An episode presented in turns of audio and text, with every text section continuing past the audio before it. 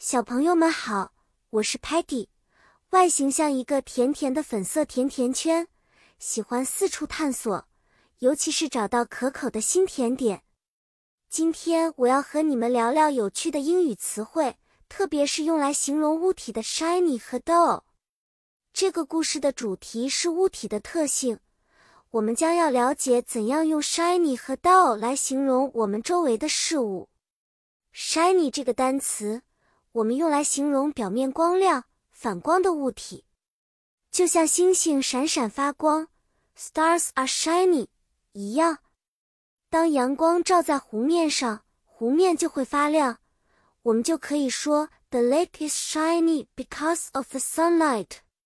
另一方面，dull 则是形容没有光泽、看起来比较暗淡的。如果外面天气很阴沉，我们就可以说。It's a dull day。举个例子，Sparky 总是保养的很好，做起事情来精力充沛。我们可以说 Sparky's energy is shiny。但如果是 Stocky 的袜子在泥巴地里被弄脏了，失去了原来的光亮，我们就说 Stocky's socks are dull with mud。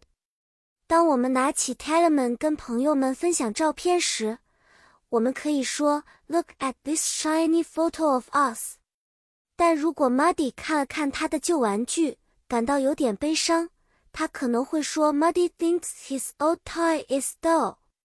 好啦，小朋友们，今天的故事就要结束了。记住，shiny 是闪亮的，dull 是暗淡的。下次见面，我们继续学习新单词，享受更多的乐趣。再见了。